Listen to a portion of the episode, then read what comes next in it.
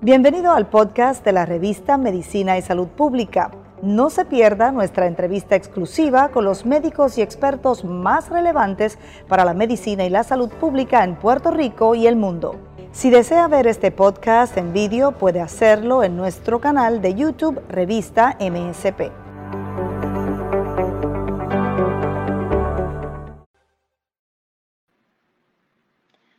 Bienvenidos a una nueva edición de la revista de Medicina y Salud Pública. Soy Gisette Arellano y me complace con todos una vez más.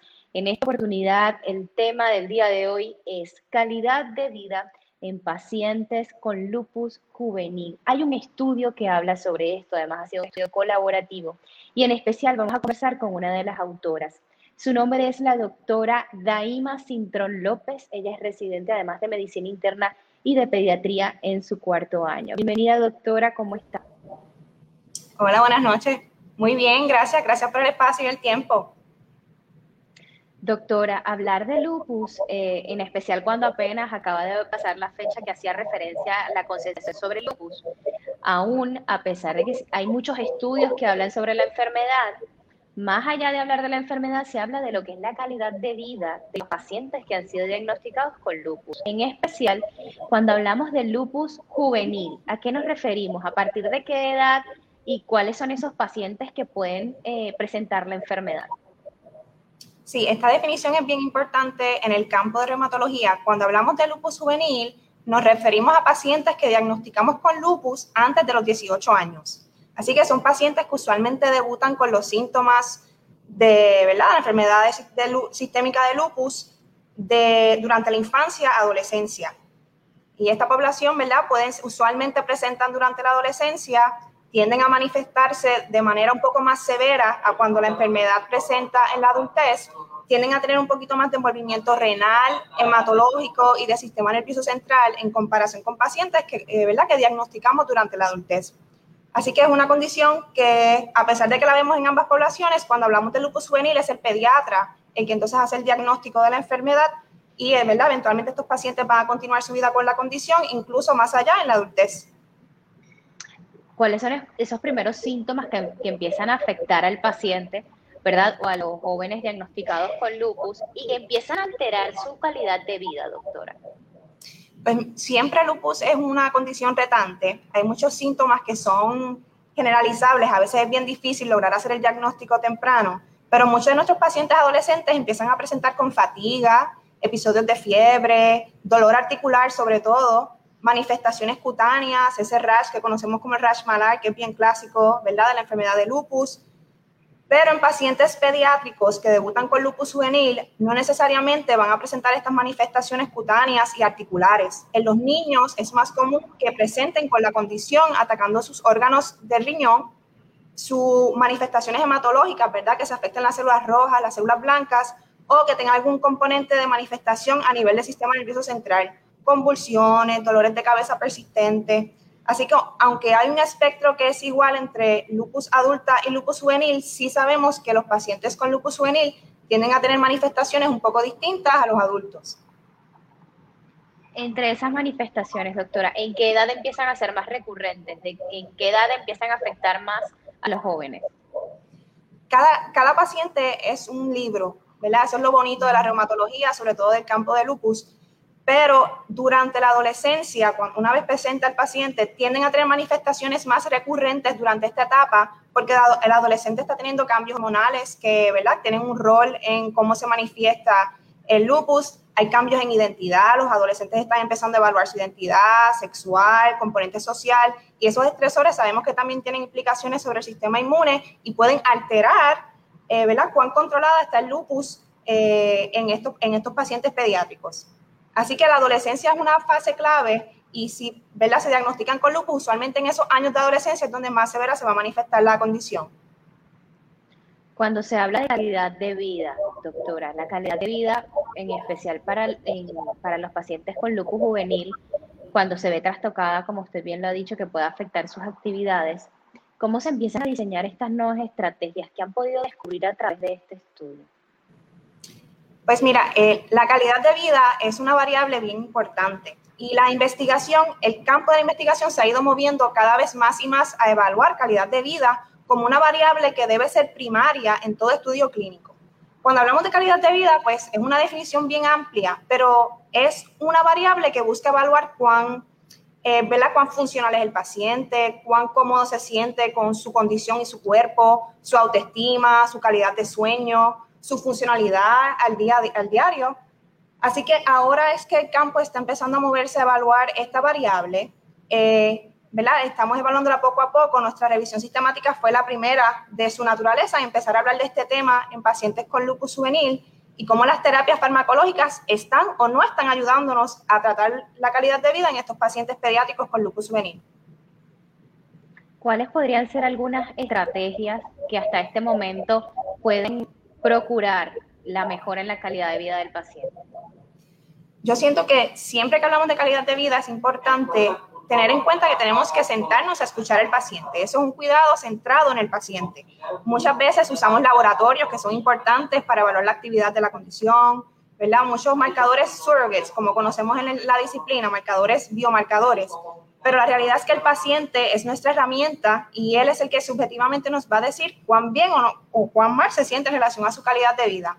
Tenemos diferentes herramientas, la mayoría son herramientas que el paciente va llenando, donde le hacemos varias preguntas desglosando cada uno de los temas que había mencionado anteriormente, autoestima, funcionalidad, eh, calidad de sueño. Y entonces, usualmente estas escalas, que son muchísimas, y todavía la disciplina, ¿verdad? No queda claro cuál es la mejor herramienta para evaluar calidad de vida en estos pacientes, pues utiliza, usualmente la sumamos y hay una, un puntaje final que entonces nos ayuda a evaluar la calidad de vida al momento y poder compararla pasar al pasar el tiempo de estos pacientes las estrategias, una vez que se adquiere, una vez que se evalúan y como usted bien lo indica, que es importante el tema de la escucha, la escucha activa que permite además conocer cada libro abierto, que en ese caso es la vida de una persona.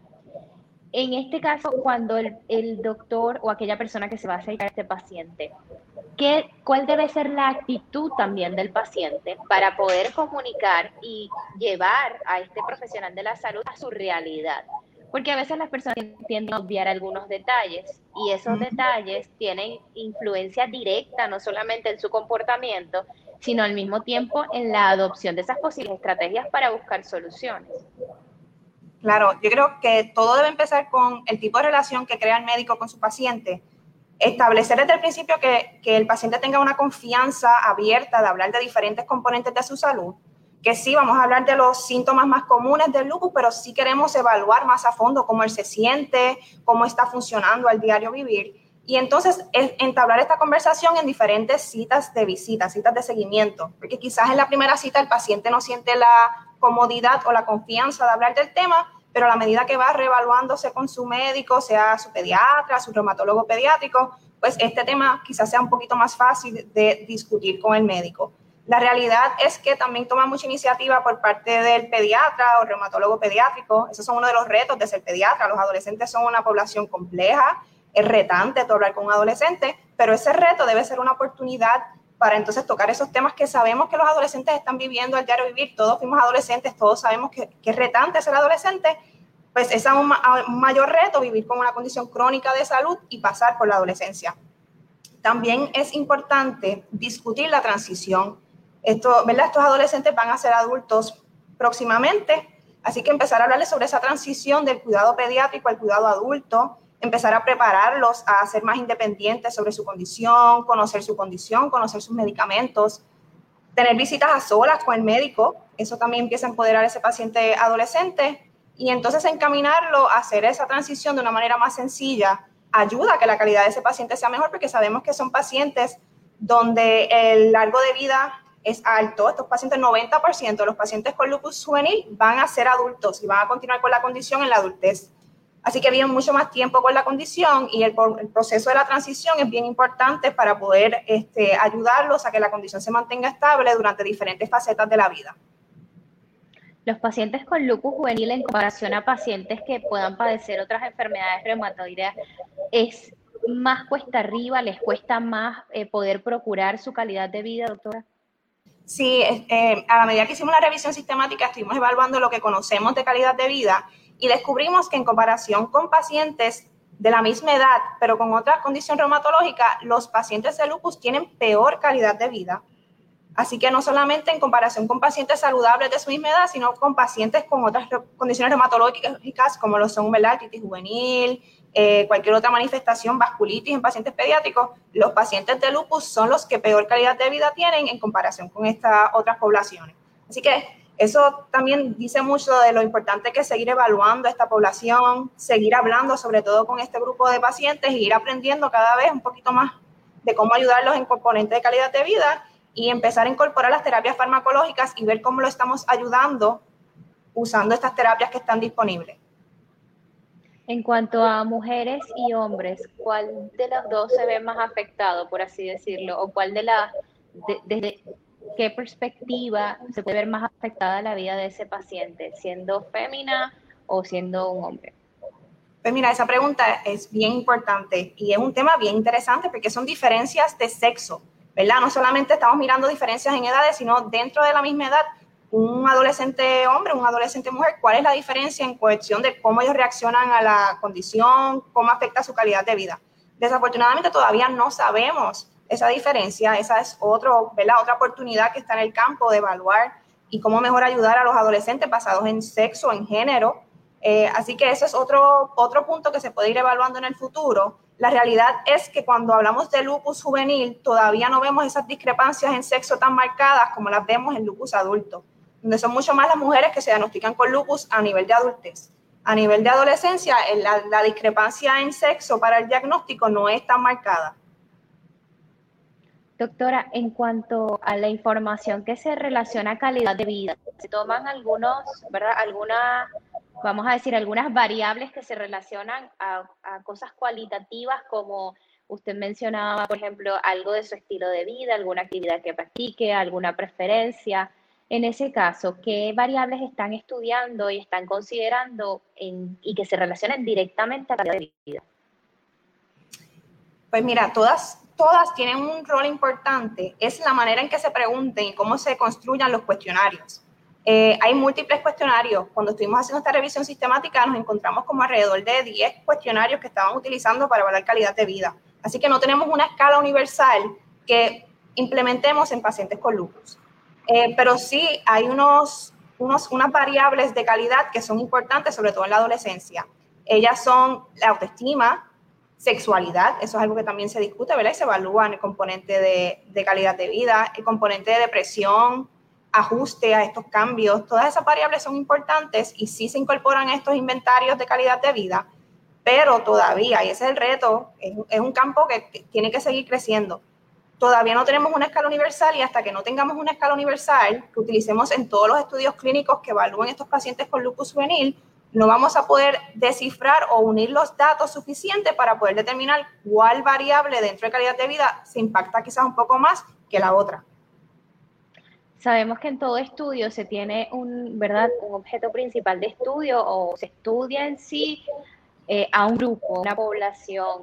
En este caso, lo que es el contexto, lo que sería la sociedad y el, el entorno que está relacionado o íntimamente relacionado, por ejemplo, a los pacientes con lupus juvenil. ¿Cómo incide en este estudio, en este estudio o cómo tiene un, cómo es considerado si forma parte o no, si tiene alguna representación directa sobre el paciente? Pues hablando de nuestro estudio, ¿verdad? Y evaluando calidad de vida, nos dimos cuenta que muchos de estos estudios no, ¿verdad? no subdividen su población de acuerdo a etnicidad. Y ¿verdad? nosotros siendo una población de minoría, puertorriqueños, con un componente hispano, pues eso nos llamó mucho la atención porque sabemos que hay variabilidad genética y que el componente étnico contribuye mucho a cómo se manifiesta el lupus. Así que ahí también encontramos una oportunidad para crecer y es poder dividir esta data que tenemos disponible por grupo étnico y entonces evaluar cómo se impacta calidad de vida. Sabemos que hay un componente cultural bien grande que impacta calidad de vida, eso varía por grupo étnico. Así que esos también son otros puntos que se pueden ir corriendo en el futuro eh, a la medida que se va evaluando calidad de vida en la, en la población de lupus juvenil. Y la realidad es que para, en el campo de pediatría es la realidad de muchas otras poblaciones con condiciones crónicas. Mucha de la data que tenemos de poblaciones pediátricas es extrapolada de data en adultos. Y el caso de lupus juvenil que estamos discutiendo ahora, donde sabemos que hay una diferencia bien grande en calidad de vida, en terapias farmacológicas y cuán expuestas están a ellas, pero la realidad es que hay otras poblaciones pediátricas con condiciones crónicas que también tienen esta escasez de información, esta escasez de datos que es tan crucial para poder dar una vida ¿verdad? normal a un adolescente y que pueda llegar a ser un adulto empoderado de su condición y estable bajo su condición. Este estudio además implica una colaboración con universidades de otro país. En ese caso, doctora, qué importante es todos los avances y toda la documentación, los estudios y de alguna manera que se realice de manera eh, desde liderazgo en Puerto Rico este estudio directamente a un tema que todavía hay tanto que indagar y que es de interés de todos como sería la calidad de vida y en especial de los pacientes con lupus. Sí, este proyecto se creó, ¿verdad? Y se trabajó en colaboración con la Universidad Autónoma de Nuevo León, el doctor René Rodríguez, eh, y fue una oportunidad de traer dos instituciones con muchas ideas, pero a veces quizás limitadas en recursos y unir ambas instituciones y poder desarrollar una revisión sistemática de esta manera. Eh, hacer una revisión sistemática es algo, ¿verdad? A veces un poco costoso, requiere un bibliotecario que sea adiestrado en el proceso de evaluar la literatura existente. Así que la oportunidad de nosotros unirnos a la Universidad Autónoma de Nuevo León y entonces ¿verdad? beneficiarnos de sus recursos, de su conocimiento, porque ellos están muy acostumbrados a hacer revisiones sistemáticas, pues nos permitió a nosotros como institución aquí en Puerto Rico poder dar todo el insumo, ¿verdad? Este médico, clínico que conocemos y poder llevarlo al campo de la investigación. Hay mucho aún por investigar, hay mucho aún por, por poder eh, descubrir con mayor certeza acerca de este tema. Sin embargo, la búsqueda inalcanzable no solamente para todo lo que se relaciona al lupus juvenil, sino también en general, la ciencia siempre será noticia desde su perspectiva y desde su experiencia, porque es importante no abandonar y continuar con estos estudios, además eh, intentando integrar de manera disciplinaria y colaborativa estrategias que puedan ser sustentables a través del tiempo para que además las personas puedan alcanzar el tan anhelado mejora en la calidad de vida. Sí, yo siempre digo que eso es lo bonito de la investigación, sobre todo cuando eres un investigador, ¿verdad? Que pertenece a un grupo minoritario, que sabes que hay escasez de información para, ¿verdad? Ese grupo que tú representas, puertorriqueño, mexicano, ¿verdad? Ese grupo hispano, hay diferentes grupos, grupos étnicos. La realidad es que tenemos mucho que trabajar. Eh, hay diferentes maneras y estrategias de hacerlo. La manera es publicar, publicar y expresar tus ideas, ver dónde están las limitaciones en la literatura y eh, ¿verdad? discutirlo y compartirlo con el campo para que entonces el campo se vaya dirigiendo a donde están esos gaps o esas limitaciones. La realidad es que, que, la pediatría es hermosa, hay mucho que todavía trabajar con el campo pediátrico, pero es una población que se va a beneficiar muchísimo de la investigación clínica. Esperamos poder seguir trabajando con el componente de lupus juvenil y también seguir trabajando con el componente de condiciones crónicas en poblaciones pediátricas este, ¿verdad? Nosotros como MedPets, ese es un nicho en particular que nos interesa muchísimo, esa, esa etapa de transición, esos adolescentes con condiciones crónicas, cómo mejor ayudarlos, cómo poder verlos en las clínicas y todas las preguntas y todas esas limitaciones que encontramos en las clínicas, llevarlas al campo de investigación y poder del campo de investigación, ¿verdad? Traer esa información, traducirla a las clínicas y beneficiar al paciente a largo plazo. ¿En qué se traduciría realmente la implementación de esas futuras estrategias que permitan mejorar la calidad de vida del paciente con lupus juvenil, doctora? ¿En qué se traduciría? En realidad, ¿verdad? Cuando hablamos de calidad de vida es ayudarlos a que tengan una vida normal, funcional. Son adolescentes que están empezando a vivir, están empezando a evaluar, ¿verdad? Su identidad, explorar el mundo y calidad de vida lo que les va a dar es un poco más de normalidad en su vida, ayudarlos en el componente de estas etapas de comportamiento que ellos van a ir, ¿verdad? Cada día van a ir viviendo. Y a largo plazo, cuando sean adultos, cuando ellos sean adultos y ya llevan 10 años viviendo con la condición, que tengan una condición que esté controlada, que ellos hayan vivido una vida normal y que a largo plazo eso se, ¿verdad? se traduzca a que sean pacientes que sean cooperadores con los medicamentos, que dentro de todo sepan de su condición, sepan de sus medicamentos, tengan sus citas de seguimiento sería el proceso, ¿verdad?, de empoderarlos también a ellos, a que sean líderes de su condición y entonces eso se va a beneficiar en, en el control de la condición de salud. Muchísimas gracias por acompañarnos, doctora, y por responder todas nuestras preguntas. Si además quiere agregar algo que considere importante acerca de este estudio, los próximos estudios que se podrían avalar y que nacerían desde ahora. con, con su aporte desde el mundo de la ciencia. Pues nada, de verdad, muchísimas gracias por el espacio y el tiempo. Siempre es como una pasión hablar de pediatría, hablar del campo de investigación, porque hace muchísima falta. Solamente quiero mencionar que este proyecto ¿verdad? fue bajo la mentoría del doctor Luis Vilá, que es nuestro catedrático de reumatología adulta aquí en el recinto de ciencias médicas. Él fue, ¿verdad? tuvo muchas de las ideas y a pesar de ser un reumatólogo adulto, tiene un interés bien particular en lo que es la reumatología pediátrica. Y yo entiendo que eso es ejemplar en diferentes subespecialidades, que esos subespecialistas y médicos adultos también se interesen por esa población pediátrica, porque a largo, a largo plazo ¿verdad? esos pacientes pediátricos van a llegar a sus clínicas y van a ser sus pacientes adultos. Muchísimas gracias por acompañarnos, doctora. Gracias a ustedes. Conversamos con la doctora Daima Cintrón López. Ella es residente de medicina interna y de pediatría su cuarto año. Les agradezco a todos por haberse conectado con nosotros en la revista de Medicina y Salud Pública. Recuerde visitar www.msprevista.com. También síganos en Instagram como arroba msp y en Facebook como Revista de Medicina y Salud Pública. Soy Gisela Arellano y será hasta una nueva oportunidad.